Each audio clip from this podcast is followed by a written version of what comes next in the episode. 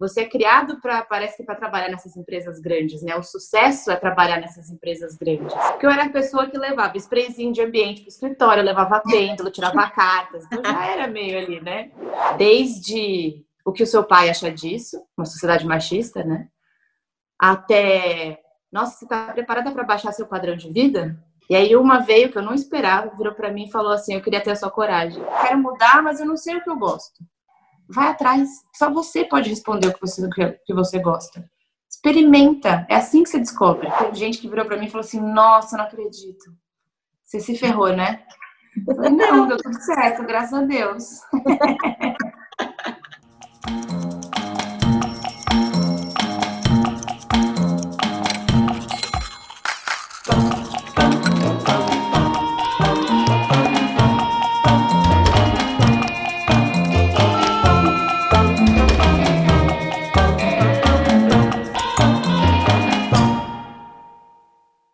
pessoal, bem-vindos a mais um vídeo do Quem Me Dera para te motivar e para te dar uma luz. Hoje a gente vai conversar com a Sofia Lira, que amava a posição dela no mundo, ser engenheira dentro de uma grande corporação. Ela demorou para ouvir alguns sinais aí até espirituais, mas finalmente ela atendeu esses chamados e hoje ela é terapeuta holística e ajuda as pessoas a transformarem suas próprias realidades. Sophie, tudo bem? Seja super bem-vinda aqui no canal. A gente está muito empolgada para ouvir sua história, sua trajetória, para você contar aí da sua profissão de hoje. Obrigada, meninas. É um prazer estar aqui com vocês. Já bem-vinda, Sou. Obrigada por aceitar o nosso convite. Imagina, é um prazer. Bom, para começar então nossa entrevista, a gente quer saber, em uma frase, quem é a Sofia Lira hoje? A Sofia Lira hoje é uma terapeuta engenheira que tenta ajudar as pessoas a terem uma vida melhor. E eu já dei um spoiler aí que você era uma engenheira dentro de uma grande corporação. Mas conta pra gente certinho o que você fazia dentro dessa empresa antes de se tornar terapeuta holística. Tá bom, então, me formei em engenharia, aí eu estagiei, na verdade, dois anos numa empresa que fazia satélites e radares, eu trabalhava na na linha de produção mesmo.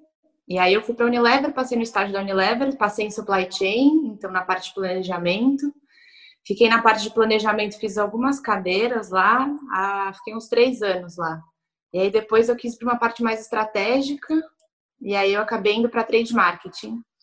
E aí eu fiquei mais alguns anos lá. No total deram oito anos na, na Unilever. E o que é ser uma terapeuta holística, só para todo mundo aqui que está assistindo entender o que você faz? A terapia holística, na verdade, tem várias vertentes, né? O que eu trabalho hoje, é, a terapia holística, na verdade, ela, ela olha a pessoa como um todo, né? Então, ela não olha só uma coisa ou outra. O bem-estar, ele é ligado tanto à parte espiritual, quanto à parte emocional, quanto à parte mental. Então, tem uma parte também de equilíbrio energético da pessoa. Então, não olha só a parte psicológica, olha também muito para a parte energética, de como a pessoa está se sentindo com a energia dela. E essa conexão dela com a própria energia também. Bom, só agora que a gente entendeu o que, que você fazia, o que, que você faz hoje, a gente quer começar um pouco a falar da sua mudança, né? Então, em que momento que você começou a perceber que realmente você não queria mais estar no mundo corporativo? Então, eu tenho uma pulga atrás da orelha desde que eu entrei no mundo corporativo, na verdade. Eu, mas eu não sabia o que eu ia fazer, o que eu queria fazer. Eu sentia que não era aquilo, eu nunca odiei, eu gostava, não desgostava, não era uma coisa, nossa, me fazia super mal estar no ambiente corporativo. Não. Mas eu comecei a olhar para o mundo corporativo de outras formas, né? E aí eu pensava, eu tenho uma coisa de ajudar as pessoas, eu gosto de ajudar as pessoas. Eu pensei em ONG, pensei em uma parte mais social, mas não era aquilo, sabe?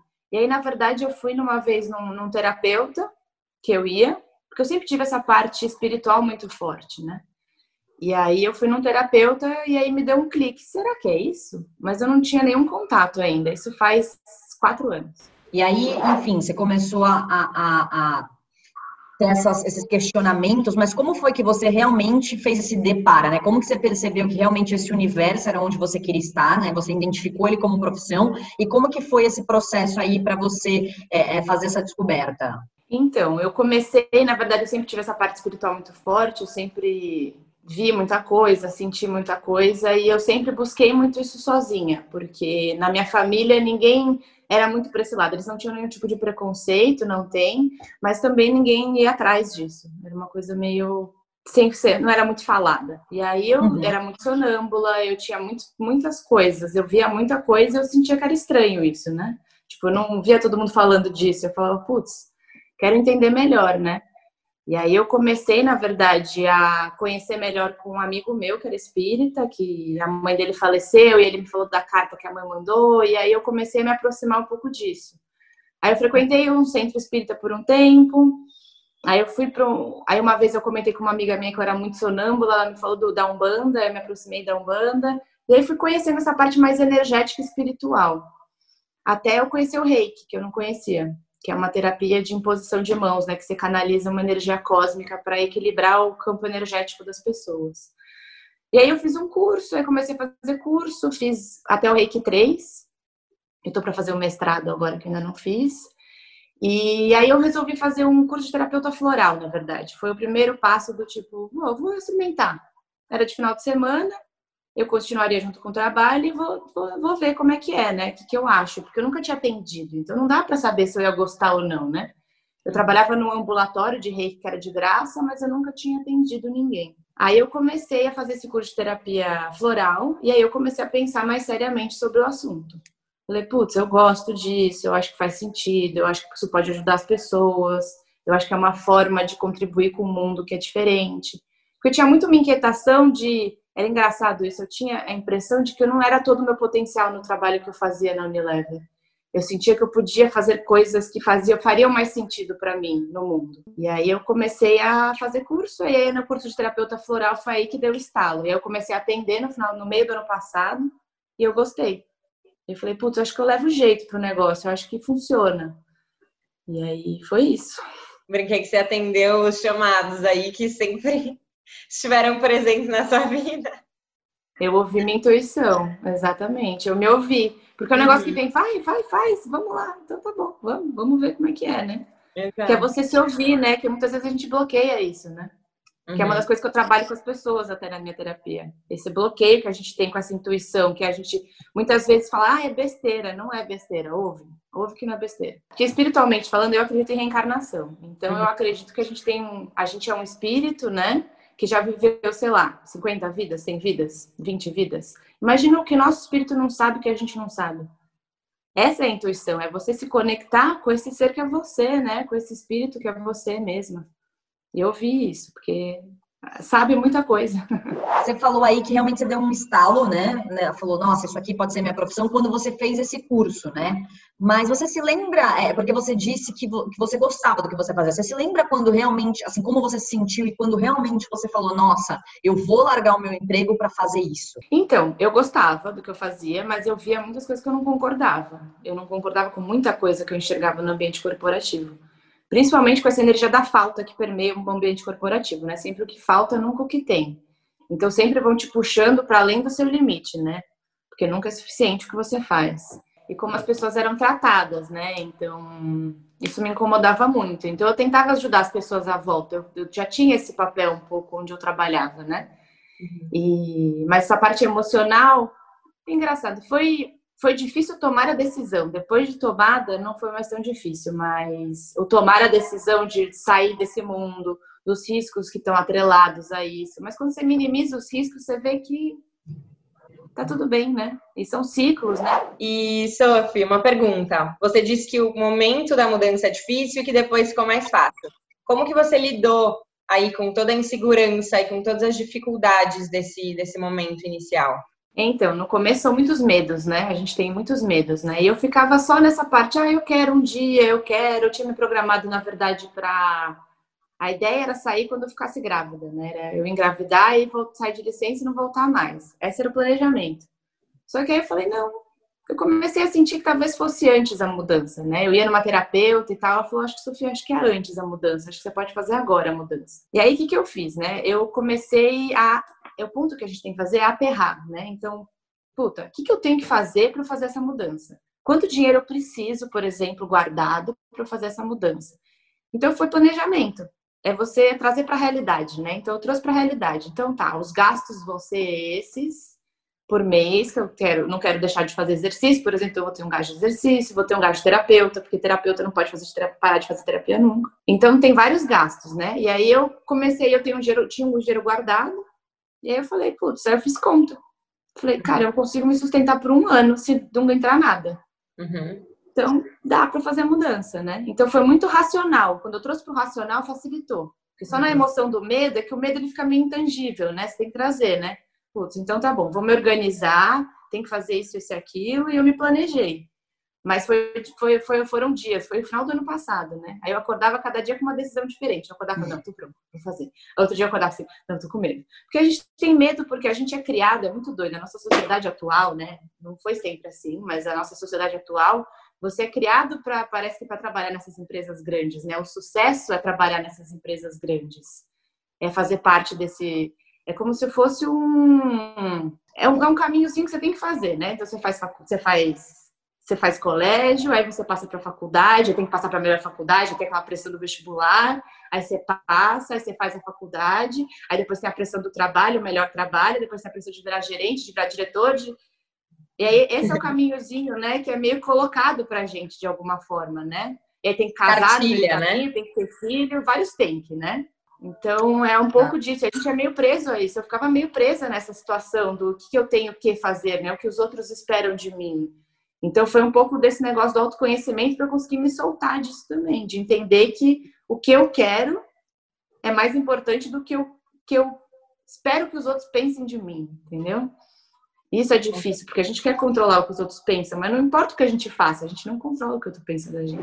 So, pensando aí um pouco nessa coisa da sociedade, quando você resolveu fazer essa mudança, como que é, os seus pais, né, assim, a sua família, seu marido lidaram com isso e a empresa, né, quando você foi pedir demissão, como que foi a reação das pessoas?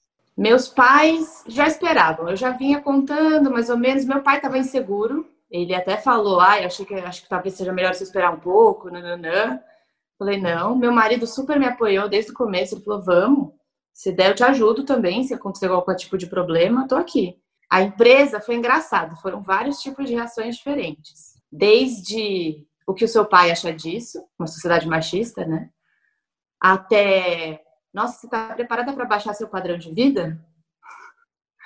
Porque essa visão que as pessoas têm, né? Ou você está numa grande corporação e ganha muito dinheiro, ou você não está é pobre, né? E, ou não ganha o suficiente. Não, e como, e como se trabalhar em, não trabalhar em uma grande corporação você tivesse que automaticamente não ter dinheiro, né? Não ganhar dinheiro com isso é uma crença que tem, é. né, de alguma forma, né? É a segurança, essa falsa segurança que uma grande corporação traz, né, de alguma forma. Uhum. E eu ouvi também coisas muito boas, que eu tava eu tava na convenção de vendas, né? Eu fui, eu já tinha pedido demissão. E aí várias pessoas vieram falar comigo. E aí uma veio que eu não esperava, virou para mim e falou assim: "Eu queria ter a sua coragem". Aí eu falei: "Putz, legal ouvir isso, né? E, é, e você imagina quantas pessoas querem, né? E não, às vezes ficam presas a essas coisas e não conseguem fazer a mudança, né? E o ponto é, trabalhar em grande corporação não é ruim, gente. Se você gosta, tá ótimo. Não tem essa, né? O ponto é se sentir preso a alguma coisa que não te faz bem, que não é, que não te completa de alguma forma. Tem gente que fica completa de trabalhar em grandes corporações, de virar diretor, de ficar, fazer carreira e tá tudo certo. Não tem regra, né? Sim, com certeza essa essa mulher que você falou, ela foi a única que foi falar com você, mas muita gente devia estar tá pensando a mesma coisa. Nossa, queria ter a coragem da Sofia. Não, eu ouvi das minhas amigas próximas, eu super ouvi isso. É. Todas me incentivavam muito. Elas, nossa, eu te vejo muito fazendo isso, vai fazer. Porque eu era a pessoa que levava sprayzinho de ambiente para o escritório, levava pêndulo, tirava cartas. Então já era meio ali, né? Ô, Soy, você comentou aí que a sua família não tinha muito esse papo de espiritualidade, né? Em quem que você se inspirou em alguém para fazer essa mudança? Então, para eu começar essa, esse caminho da espiritualidade, tem uma amiga minha que é muito próxima, chama Dani, que eu amo demais, ainda vai ser minha parceira de trabalho ela ela que me levou para um para um banda a primeira vez e ela me ajudou muito me deu muitos livros ela me ajuda até hoje ela trilha um caminho parecido com o meu. E ela é uma grande inspiração. Ela me ajuda muito. A gente se ajuda muito. É muito legal ter uma parceria nesse momento né? Uma pessoa que te que te ajuda que tá ali que entende né dessa parte. Porque é difícil você entender se você não, não não tá nesse mundo. Eu já estava pensando nessa mudança em outubro do ano passado, e aí eu fui para uma viagem para Machu Picchu com mais três amigas.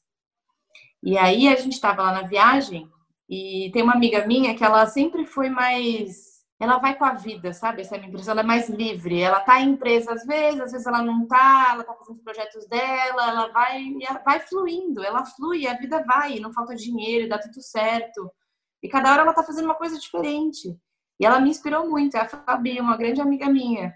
Que eu olhei e falei, cara, eu quero ter a sua coragem de fluir com a vida, né? De fazer as coisas e acreditar que vai dar tudo certo, não ficar presa a essa sensação de que eu preciso de uma empresa, de um lugar, para eu ter segurança. Criar, né? Uhum. Então ela foi uma grande inspiração também. Ô Soi, acho que assim, é, eu tô com essa curiosidade, a Isa tá com essa curiosidade, acho que muita gente deve estar. Tá. Se amanhã a gente né, quiser virar uma terapeuta holística, a gente precisa ser uma pessoa com mediunidade, precisa realmente ter tido uma infância igual a sua, onde via coisas, sonambulismo, como que funciona isso, né? É, explica pra gente. É, todo mundo tem mediunidade, então todo mundo tem esse contato, não é? Ah, eu tenho. Tem umas pessoas que já vêm com isso mais aberto, então vêm com isso mais desenvolvido, porque tem provavelmente tem que usar isso na vida. Mas, por exemplo, mediunidade não tem nada a ver com evolução espiritual, são coisas totalmente diferentes. Evolução espiritual é a pessoa conseguir dar amor, é a pessoa ser legal no mundo, é a pessoa conseguir ter uma atitude correta com as pessoas. Isso é evolução espiritual. Tem gente que é muito evoluída espiritualmente e não tem nada de mediunidade. Então, esses, são conceitos que são muito confundidos. Então, são conceitos que é muito importante deixar eles separados. E mediunidade dá para desenvolver, se você quiser. E ser terapeuta holística não precisa necessariamente ser médium, não. Você pode e você pode desenvolver se você quiser também. Quando você começa a trabalhar com essa parte energética, você começa a afinar essa sua parte de percepção energética. Então é treino, como qualquer coisa na vida é treino. Então aplicação de Reiki, você pode aplicar sem sentir nada, ou você pode começar a concentrar para você sentir a energia fluindo, para onde ela está indo, como funciona, como você potencializa a sua própria energia. Então são coisas que você vai ganhando com treino que foi uma coisa comigo também. Eu tinha essa sensibilidade, mas eu não sabia lidar. Esse negócio de mediunidade aberta, por exemplo, é bom por um lado, porque né, você consegue ter acesso a coisas que a maioria parte das pessoas não tem, mas por outro lado, para você se desequilibrar é muito mais fácil. Para você ter uma ideia, eu tenho uma mediunidade que eu consigo sentir o que as pessoas sentem. Então, imagine eu numa festa, com gente não. usando droga, com... é difícil, eu não conseguia ficar em festa muitas vezes. Eu me sentia mal e queria ir embora. E era ruim, eu me cobrava para me divertir, eu não conseguia, e era uma coisa meio. Agora que eu tomei consciência disso, eu consigo me proteger para não sentir tudo isso ao mesmo tempo. Mas são coisas que é, é treino também. E se você quiser desenvolver mediunidade, você consegue. Mas vem, a mediunidade, ela vem da forma que você precisa que, ela, que, você use ela, entendeu? Então, você começar a trabalhar com terapia holística e você começar a aprender o tipo de pessoa que precisa de um tipo de ajuda, às vezes vai abrir uma mediunidade, às vezes vai abrir outra mediunidade. Então, não tem muito... Isso é meio... É, fica uma coisa meio mística, né, demais. E não, a mediunidade, todo mundo tem essa capacidade no final. Nossa, Sophie, é muito legal você ter falado isso, porque às vezes você não precisa nem começar a buscar aí por, por ter mais conhecimento dentro dessa área, porque você quer trabalhar com isso, né? Mas mais para você se conhecer, enfim, ser mais perceptivo, né? Com certeza, Isa. Para mim, o que faz um bom terapeuta, principalmente, é o caminho de autoconhecimento que ele faz, né? O tempo todo na vida dele. Eu trago muitas coisas para as pessoas que eu atendo que são coisas que eu usei para mim. Então, muitas coisas vêm desse nosso processo de autoconhecimento mesmo. É muito importante. Um terapeuta que não se conhece muito bem, é difícil dele conseguir entender o que a pessoa está falando, dele entender as dores da pessoa. Então é bem importante isso, não sair, não ficar só na parte teórica, né? Trazer para a parte prática. Uhum. Que é o seu próprio, que é o seu próprio caminho, né? O seu próprio caminho de autoconhecimento. E uma dúvida nossa também, e acho que de muita gente que está assistindo. Qual é a principal assim diferença entre as terapias convencionais e uma terapia holística? Então, a terapia holística ela leva em consideração também a sua alma, seu espírito, essa parte espiritual, que é uma parte que normalmente a psicologia não trata. A psicologia ela fica mais nessa parte do inconsciente do racional, então trazer do inconsciente, resolver padrões do inconsciente para o racional. E a terapia holística, ela também faz. Tem terapias holísticas que só fazem a parte energética, E tem terapias holísticas que fazem a, as três coisas, né? Então, trabalha com essa parte do inconsciente, traz para o racional e ainda trabalha a parte espiritual. Bom, sou, assim, muita gente que deve estar assistindo, a gente deve estar pensando, nossa, eu tô achando isso interessante, nossa, eu me identifico com isso, caramba, eu também estou recebendo esses sinais há um tempo. Então, Conta pra gente um pouquinho assim o passo a passo do que você fez realmente para se tornar uma terapeuta holística, né? Você disse aí que foi acontecendo aos poucos, mas eu acho importante se você conseguir colocar de uma maneira prática. Primeiro eu comecei a costar, mas é que a, a, intenção não era ser terapeuta na época, tá? Então foi uma parte mais de autoconhecimento mesmo. Eu comecei a fazer o reiki, então eu comecei a prestar atenção nessa parte energética. Aí eu comecei, aí depois eu fui para esse curso de terapeuta floral. Aí foi nesse curso que eu comecei a me apropriar e a pensar realmente em ser uma terapeuta. Comecei a me interessar pelos assuntos para essa parte mais psicológica, essa parte de padrão de pensamento, como é que funciona, porque o curso ele não falava só da parte floral, ele falava de uma parte de ser terapeuta mesmo, né? Como é que é, como funciona, como você trata os pacientes. Então era um curso mais completo assim. Então, veio muito daí. Então, eu fiz um ano dessa formação de terapeuta floral. Aí, eu comecei o curso de cristaloterapia depois, que eu me apaixonei pelas pedras no curso de terapia floral. Eu já gostava de pedra, mas eu nunca tinha usado para fins terapêuticos, né? Aí, eu fui fazer o curso de cristaloterapia. Eu conheci um, um professor que ele é sensacional, ele tem uma visão de espiritualidade maravilhosa. E aí, foi a cerejinha do bolo que ele me trouxe, o Eduardo Mello, super indico ele ele me trouxe uma consciência desse negócio da espiritualidade primeiro está em você. Porque o ponto é, a gente vai para esses centros, para esses lugares em que a maior parte deles, tá? É muito você se conectar com entidades, você se conectar com guias, que não está errado, tá tudo certo.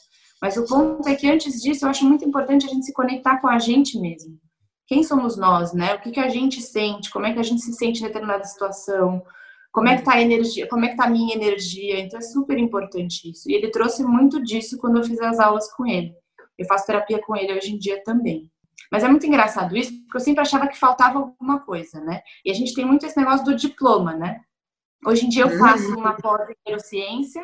Ah, legal. Então, é, vai ter um diploma e acho super interessante, porque o ponto é assim, eu não queria fazer uma coisa só para ter o diploma. Eu pensei em fazer uhum. psicologia várias vezes, mas não era com, com que eu queria atuar diretamente. Então, para mim, ficava uma coisa meio obscura, sabe?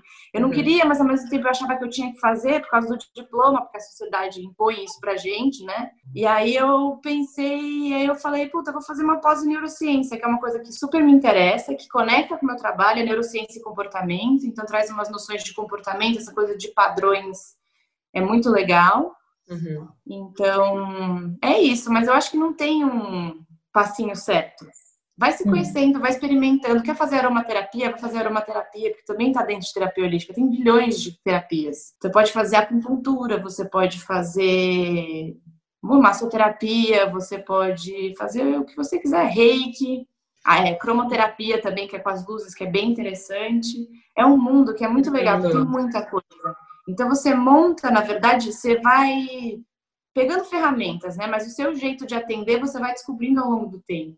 E fazer bilhões de cursos não quer dizer que você está pronto para ser terapeuta. Não é isso que vai definir. É a sua maturidade, é você com você mesma. É difícil isso, né? Eu tive uma terapeuta que me ajudou muito nessa transição, que eu admiro super também. A Cibele, ela me ajudou muito a me apoderar disso, a me apoderar da minha energia, das coisas que eu sei fazer. E foi assim. Foi um processo de autoconhecimento mais ainda do que adquirir técnicas. O adquirir uhum. técnicas foi super importante, claro que a gente precisa ter técnica para atender, mas a parte do autoconhecimento, de eu me apropriar do meu poder pessoal, foi o mais importante ainda. E eu acho que cada terapeuta, né, monta aí seu quebra-cabeça com o que gosta, o que mais se identifica e tal, e vai criando o seu próprio método, né? E aí acaba ficando uma coisa única de cada um, né? Exatamente.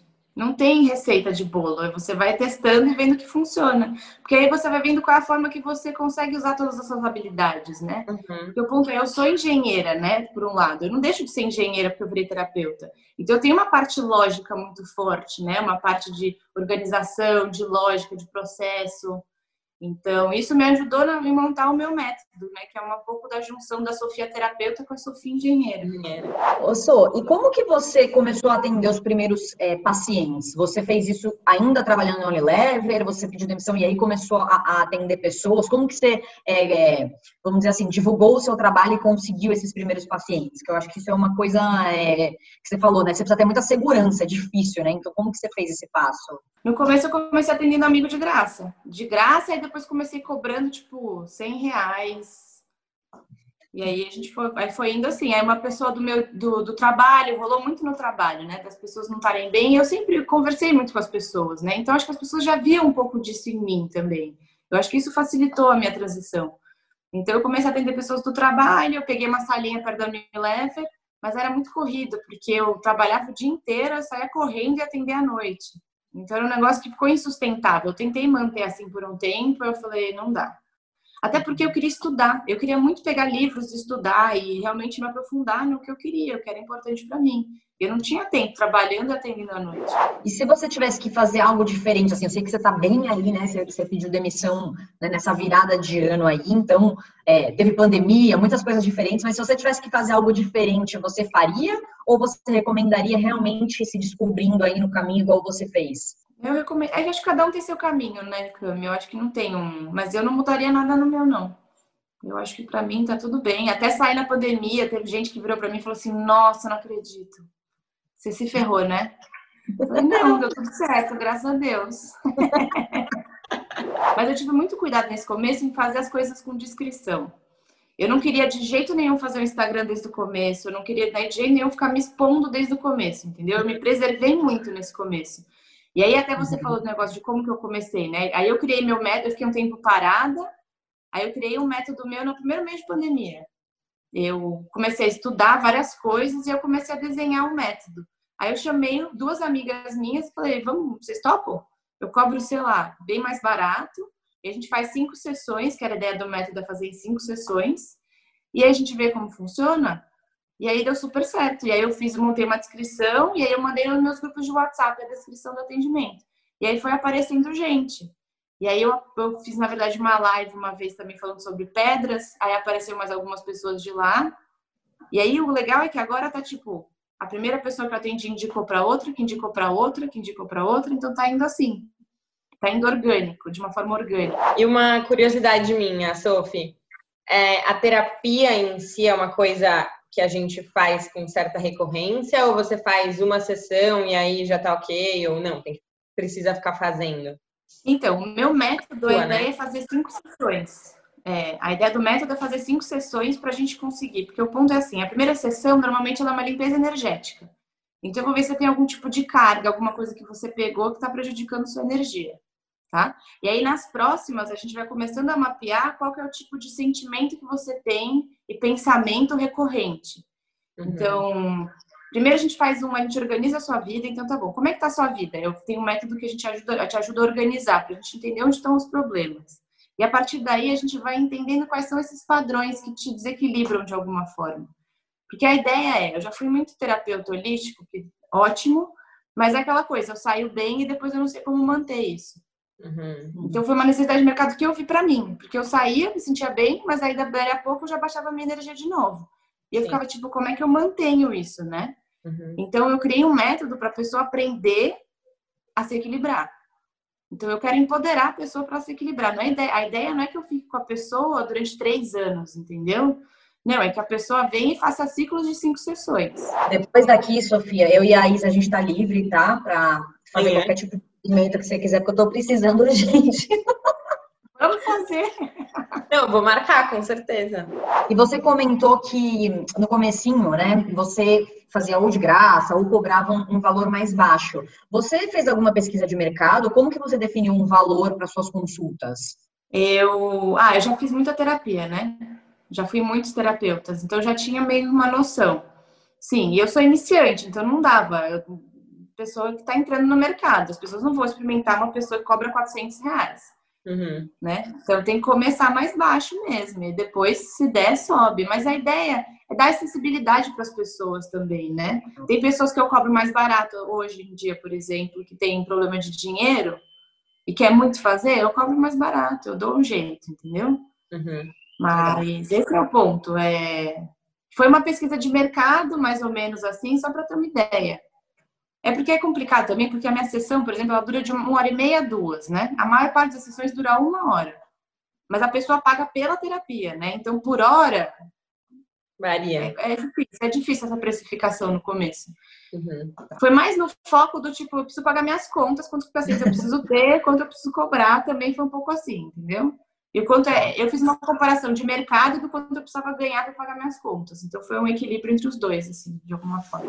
Sou, e provavelmente tem alguém aí no sofá falando, gente, essa pessoa sou eu, eu quero virar um terapeuta holístico. Qual a dica que você daria para ela? Primeiro, cursos de autoconhecimento. Cursos não, terapias de autoconhecimento. Se conheça, entenda onde você é bom, o que, que é importante para você, o que, que te faz brilhar o olho, né? Isso é muito importante para você entender se, se é terapia holística. E acha um curso que você goste, começa. Começa a tentar. Experimenta. É bom experimentar, né? Então a minha dica é experimente. Tenta. Vê ali aromaterapia, errei, que floral, céu é o limite. Tenha coragem de experimentar, né? Porque às vezes a gente é. não tem coragem de experimentar, a gente tem medo de gostar, né? É. Bom, chegamos no nosso último bloco da entrevista, a parte do hashtag choque de realidade. Então a gente quer saber, Sophie, de você como é um dia a dia normal na vida de uma terapeuta holística.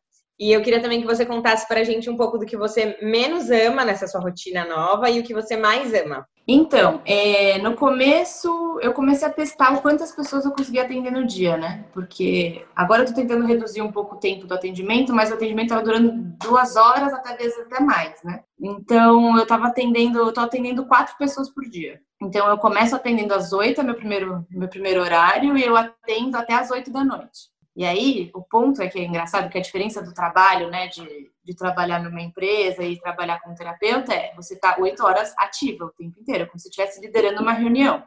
Uhum. Então, é um negócio que é desgastante, tipo, vai energia aí. Mas aí eu tenho minhas técnicas para me energizar. Então, por exemplo, entre atendimentos, nunca tem menos de meia hora. Eu tenho que ter meia hora entre os atendimentos para dar uma resetada e voltar. Ainda mais que eu trabalho com energia, né? Uhum. Então, eu faço muita limpeza energética, então é importante ter esse tempo de restartar, né? Ação, né? E eu deixei, é, e eu deixei, eu atendo de segunda a quinta, a sexta eu atendo só uma pessoa de manhã, e o resto da sexta eu deixei para eu estudar, eu fazer minhas meditações, para eu conseguir me concentrar, fazer a minha pós. É um dia intenso, é, é intenso atender quatro pacientes no dia. Uhum. Mais do que isso é difícil. E pacientes não, pessoas que eu atendo, porque atendimentos que eu chamo, porque paciente, eu não sou psicóloga nem sou médica, ah. então são atendimentos. Ah, e falando da rotina também, tem uma coisa que eu tenho que fazer que é a apresentação, né? Então a cada a pessoa fecha um pacote de cinco sessões e na quinta sessão eu faço uma apresentação que mostra a evolução da pessoa, o padrão que a gente mapeou de pensamento dela e de sentimento. Então eu tenho que fazer isso nas sextas também. Então eu divido entre fazer minha pós e meus estudos, fazer as apresentações e atender essa pessoa das oito. E o que você menos ama e o que você mais ama na sua rotina? O que eu mais amo é a minha flexibilidade, então eu consigo jogar com a minha agenda da forma que eu quiser. Isso é muito bom. E o que eu menos amo, difícil essa. Acordar que muito ótimo. cedo. Não tem como. Tem um monte de gente que quer esse horário das oito da manhã. Eu tenho gente todo dia nas oito da manhã que é o antes do trabalho, né? Então não tem uhum. jeito. Bom, a gente sabe, todo mundo sabe que a gente não consegue pagar conta com amor. Você mesmo, antes de mudar de profissão, calculou tudo certinho, quanto você precisaria ganhar para pagar suas contas e vice-versa. Então eu quero entender com você, Sophie, se hoje você ganha mais do que você ganhava antes, mesmo nesse, nesse curto período de tempo aí que você vem exercendo a terapia holística? Então, líquido eu já ganho mais. Que legal. É, deu super certo. Eu acho que eu sou uma exceção também. Eu acho que também não é, não é regra isso. Não, isso não vai depender do seu sucesso, né? Você ter sucesso ou não. Mas para mim foi mais rápido, ainda bem. Eu acabei nem tendo que usar essa, esse dinheiro que eu guardei. As coisas acabaram sendo muito mais rápido do que eu imaginava. E uma coisa que vale a pena, que eu acho que é legal colocar aqui, é eu não estou presa a isso. Se eu quiser mudar o jeito de atender, se eu quiser fazer um projeto no meio, se eu quiser montar um workshop, se eu quiser mudar o, o ritmo ou é. para onde eu tô indo, eu posso, o tempo que eu quiser, a hora que eu quiser. Na verdade, a gente pode isso na empresa, né? Mas a gente é. acha que não. É. A gente tá preso, é engraçado, dá uma sensação de que você não pode fazer isso, né? Mas na, no jeito que eu tô agora, eu sou autônoma, né? Então eu sou dona do meu tempo, da minha vida. A gente sempre foi dono do tempo, dono da vida, mas a gente não tem essa sensação. E agora eu tenho mais essa sensação de ser dona do meu tempo, de conseguir fazer as coisas da forma que eu acho que faz sentido. Que dica que você daria para as pessoas que estão assistindo a gente e que tem aí uma dificuldade de dar um primeiro passo, né? Falta um pouco de coragem. Então tá bom. Primeiro desmistifica o medo, porque foi o que eu fiz, né? Que qual que era meu medo? Eu não, ah, eu ficar sem emprego, eu não ter dinheiro para me sustentar, que era uma coisa que eu não queria de jeito nenhum, não queria depender de ninguém.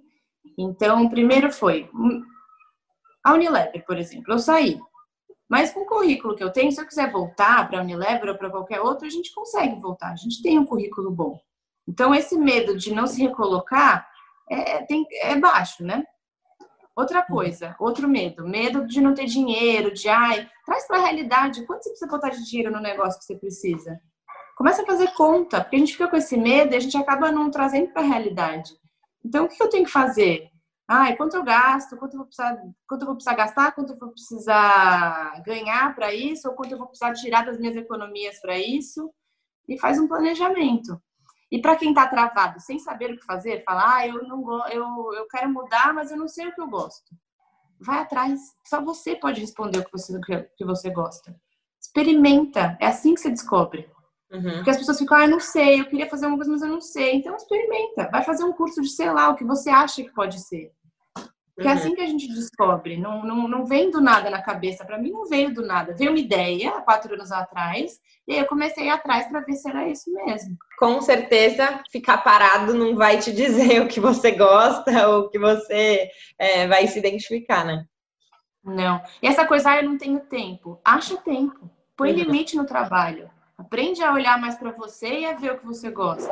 A gente está chegando já no final da nossa entrevista e a gente vai para uma pergunta um pouco mais profunda, que a gente quer saber o que significava antes trabalho para você, esses oito anos aí trabalhando na Unilever, e o que significa trabalho para você hoje, como essa recém-terapeuta holística. É, eu acho que significava status e segurança o trabalho antigamente. Era um negócio de status, é muito doido, né? A gente usa Quem é você? A primeira resposta que as pessoas dão é o trabalho. É muito doido, né? É uma coisa muito uhum. importante, é uma coisa que a gente coloca num, num negócio de status social de uma forma muito importante. O que, que é hoje para mim? Eu acho que hoje para mim é eu conseguir maximizar as minhas qualidades. Eu consigo usar o que eu tenho de bom para ajudar as pessoas. Então eu acho que é hoje para mim é mais uma não sei, missão, talvez? Não, não é missão, é propósito. Eu acho que eu tô no meu propósito. É, era um pouco do que você falou. Agora você deve sentir que o seu potencial está sendo 100% explorado, que era algo que você não sentia antes, né? 100% eu digo que não, viu? Eu acho que isso aí a gente vai é. descobrindo ao longo do tempo, né? mas bem mais do que era, com certeza. E esse negócio do propósito é muito romantizado, né? A gente acha, nossa, é ajudar o próximo. Para mim, é ajudar o próximo. Tem gente que é, o propósito da pessoa é deixar o mundo mais bonito, que é um arquiteto, por exemplo. Então, o propósito ele pode ser bilhões de coisas. Não tem essa coisa da romantização. Não precisa romantizar tanto, sabe? Virou uma coisa muito intangível, muito longe, né? Não é. A vida está na sua mão. Você cria a sua realidade. Então, quando você entende isso de verdade, as coisas mudam. Porque a sua realidade é diferente da minha, que é diferente da Cami. Porque a realidade é como a gente enxerga o mundo, né? Bom, então eu acho que o que fica pra gente hoje dessa entrevista incrível com a Sofia é que a vida não tem regra e que a gente não precisa ser uma coisa só, né? É importante a gente lembrar que essa decisão que a gente vai tomar hoje não é necessariamente uma decisão para nossa vida inteira, né? E se permita, se permita fluir com a vida, experimentar coisas novas e participar ativamente de todos os caminhos que a vida for te levando. Sou muito, muito obrigada. A entrevista foi demais, assim, a gente aprendeu muito. É, eu estou muito reflexiva aqui também, depois de tudo que a gente conversou e de tudo que você contou.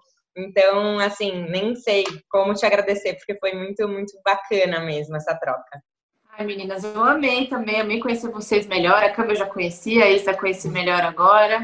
Foi um prazer contar da minha história. Espero que inspire as pessoas e ajude elas na mudança, porque é muito bom mudar também. Sou muito, muito obrigada por você ter aceitado o nosso convite. Eu realmente estou chateada que essa entrevista acabou, porque eu queria falar com você muito mais. Então, pode aguardar que eu ainda vou marcar mais cinco sessões, porque eu preciso continuar essa conversa nitidamente. Mas eu amei muito. Muito obrigada por você dividir, inspirar aí tantas pessoas. E, enfim, se você, assim como eu e a Isa, estão super reflexivos, amaram esse papo, comenta aqui que a gente vai entrar em contato com a Sofia para tirar todas as suas dúvidas. E também, por favor, se inscreva aí no canal, né? Que toda quinta-feira, às 8 da noite, vai ter um vídeo tão bom e tão inspirador quanto o da Sofia. Então é isso, gente. Essa foi mais uma entrevista para te inspirar e para você tornar o seu quem me dera a sua própria realidade. Até quinta!